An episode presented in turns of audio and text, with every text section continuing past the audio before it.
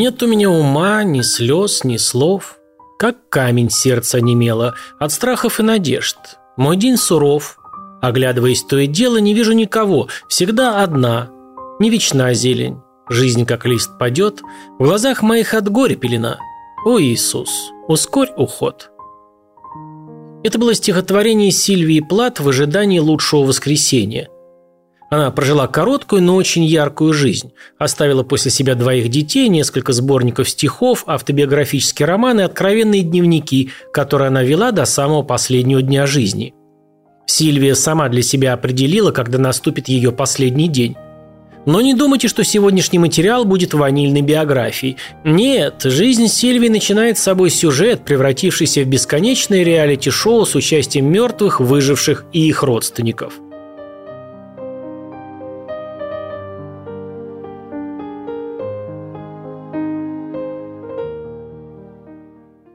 27 октября 1932 года в Бостоне в семье Отто и Аурелии Плат родилась долгожданная дочь Сильвия.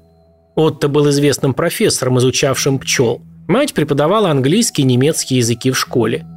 Сильвия обожала отца, но он, как, наверное, все люди науки, мало обращал внимания на семью.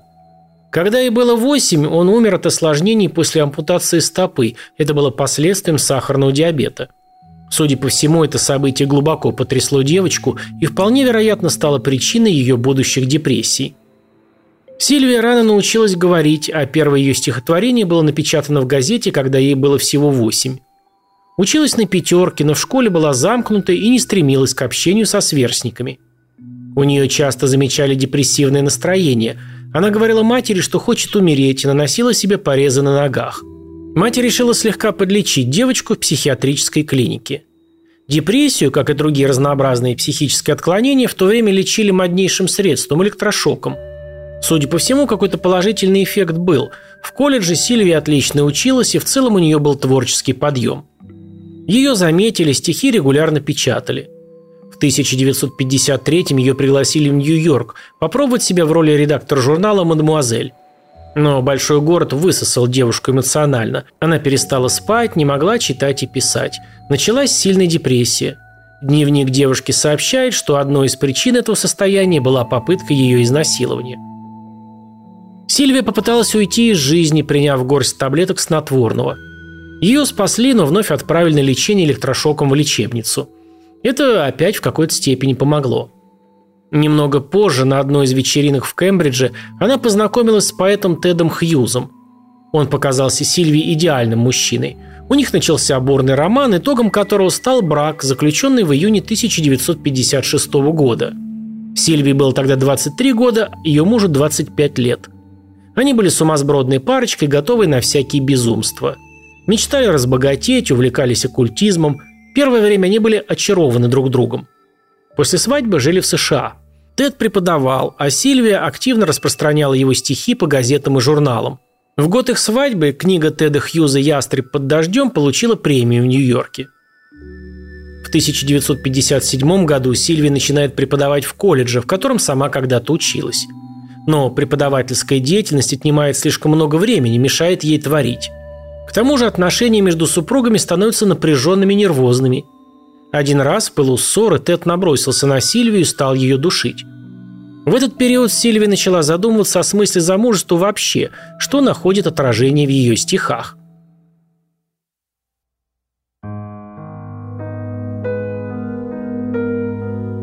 Я без ума, без слез уже, без слов. Внутри окостенело камнем сердце. Для страхов, для надежд, любых оков. Я одинока, никуда не деться. Глаза открыть, а в них тоска сквозит, и вечные холмы я не увижу, а жизнь моя, как падающий лист. О, Господи, ну подними же. В начале осени 1959 года Сильвия поняла, что ждет ребенка. Тед хотел, чтобы ребенок родился на земле его предков и вместе с женой переезжает в Великобританию – там 1 апреля 1960 года у Сильвии Теда родилась дочь Фрида. Несмотря на рождение ребенка и активную творческую жизнь, Англия не стала для Сильвии счастливым и спокойным местом, где приятно жить. Семья Хьюза встретила ее враждебно. До конца жизни у Сильвии были с ними напряженные отношения. Жизнь с Тедом также не была безоблачной. Они часто скандалили. В 1961 году Сильвия вновь забеременела, но, судя по записям в дневниках, у них с мужем вновь случилось бурное выяснение отношений. Он поднял на нее руку. Результат – выкидыш. В это же время у Теда завязался роман с Асей Вевил, женой канадского поэта и переводчика. Но он не забывал и про супружеские обязанности, и в январе 1962 у Хьюзов родился сын Николас. Именно этой весной Сильвия внезапно узнала, что супруг ей изменяет – она тяжело это восприняла, у нее не было близких друзей в Англии, не с кем было поделиться своими чувствами и переживаниями. Все, что было у нее на душе, она доверяет своему дневнику и стихам, которые пишет в то время. Осенью 1962 года Тед предложил Сильвии отдохнуть в Ирландии, забыть все обиды и начать все сначала. Но через три дня после начала отдыха Тед внезапно уезжает к своей любовнице Аси Вевил, и с этого момента любовники перестают скрывать свои отношения. В ноябре Сильвия подает на развод и с двумя детьми переезжает в Лондон, где ее накрывает очередная волна депрессии. Несмотря на творческий подъем и выход романа под стеклянным колпаком, Сильвию преследуют навязчивые мысли о самоубийстве. «Умирать ведь тоже искусство. Я это делаю блестяще», – писала она. Ранним утром 11 февраля 1963 года Сильвия решила свести счеты с жизнью способом, который был невероятно популярен среди самоубийц в те годы – с помощью таблеток и газовой духовки. Достоверно известно, что она все обставила очень художественно. Дверь в детскую комнату заложила полотенцами, расставила чашки с молоком рядом с кроватками спящих детей, открыла духовку газовой плиты, аккуратно положив сложенную тряпочку под щеку. Попытка оказалась удачной – Сильвии было всего 30 лет.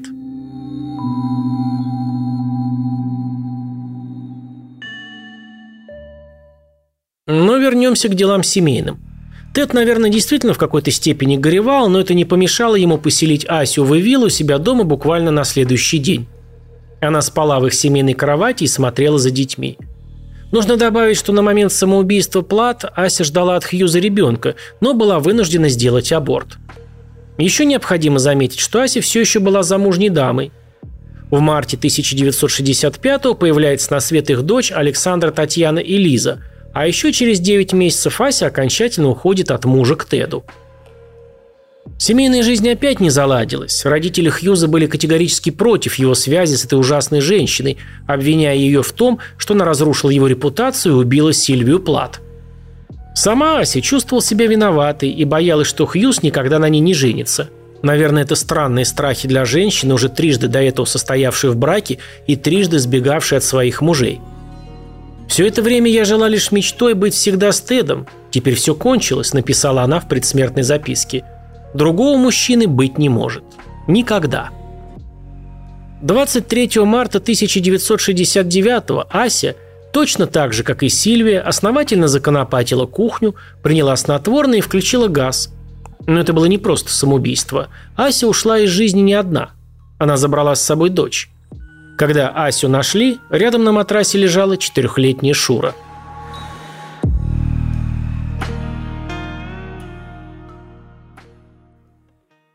Причиной суицида называют неверность Хьюза – на этот раз он завел роман с няней детей, Кэрол Орчард, которая была на пару десятков лет моложе его. На Кэрол он женился через полтора года после этих трагических событий и прожил с ней до самой своей смерти. Вероятно, последовательный суицид двух близких женщин все же не прошел для поэта бесследно. Возможно, именно поэтому Хьюз начал вести довольно закрытый образ жизни. Детям подробности об их матери он рассказал только тогда, когда они стали подростками – После смерти Сильвии он становится очень известным поэтом. Его издают, присуждают какие-то премии, а он забрасывает свои стихи и начинает заниматься исключительно переводами и подготовкой посмертных книг жены. В 1982 году за сборник стихотворений, составленный Тедом, Сильвии Плат была присуждена Пулицеровская премия посмертно. Ася Вивил хорошо рисовала, но ни одна ее акварель не дошла до наших дней. Хьюз уничтожал все, что мог найти, связанное с ее именем – После ее смерти он никогда не говорил о ней, как будто не было в его жизни такой женщины и ребенка.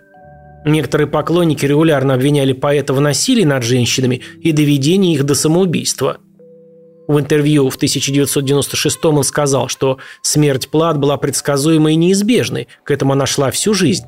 А смерти Вавил можно было избежать. Но в итоге после чтения интервью остается ощущение, что девочки сами виноваты.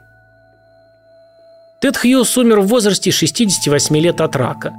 Его считают одним из лучших поэтов своего поколения – Нужно заметить, что масштабами своего творчества он так и не вышел за пределы Англии, а если его и вспоминают в других местах, то исключительно в связи с Сильвией Плат. Фрида, дочь Теда и Сильвии, стала поэтессой, как и мать. Она три раза была замужем, сейчас разведена. Написала семь книг для детей и восемь сборников стихов. Прилично рисует, почему-то в основном сов. Своих детей у Фриды нет. Николас, младший сын Хьюзов, был увлечен дикой природой. Он выучился на биолога и стал специалистом, по отзывам одним из ведущих, в области экологии речного лосося. Семьей он не обзавелся вообще и, несмотря на профессиональную реализацию, много лет лечился от депрессии. 16 марта 2009 года Николас повесился в своем доме в Фербенксе на Аляске. Ему было 47 лет. Творческие личности вообще очень уязвимы и чаще становятся жертвами психических расстройств. Психолог Джеймс Кауфман исследовал поведение представителей творческой среды. Согласно собранным данным, именно женщины, занимающиеся поэзией, составляют основную группу риска психических расстройств и склонности к суициду, в отличие от женщин-прозаиков и поэтов-мужчин. Ну вот такая история о Сильвии Плат, которая при жизни была известной, а после смерти стала великой. Ее жизнь, как и ее стихи, глубоко личные, эмоциональные и иногда мрачные, делают ее всем этим очень похожей на Марину Цветаеву. Пишите, что думаете обо всем этом в комменты, жмите пальцы вверх, если понравилось видео, пальцы вниз, если не очень, подписывайтесь, чтобы ничего не пропустить. А пропустить есть что. Понедельник, среда и пятница – короткие шорт с видео на тему отечественных маньяков, а в субботу что-то более обстоятельное – Возможно, будет удобно подписаться на мой телеграм, тогда точно не пропустите ничего. Там, если есть желание, можете предлагать темы для новых видео. Всем пока, до наших новых волнующих встреч.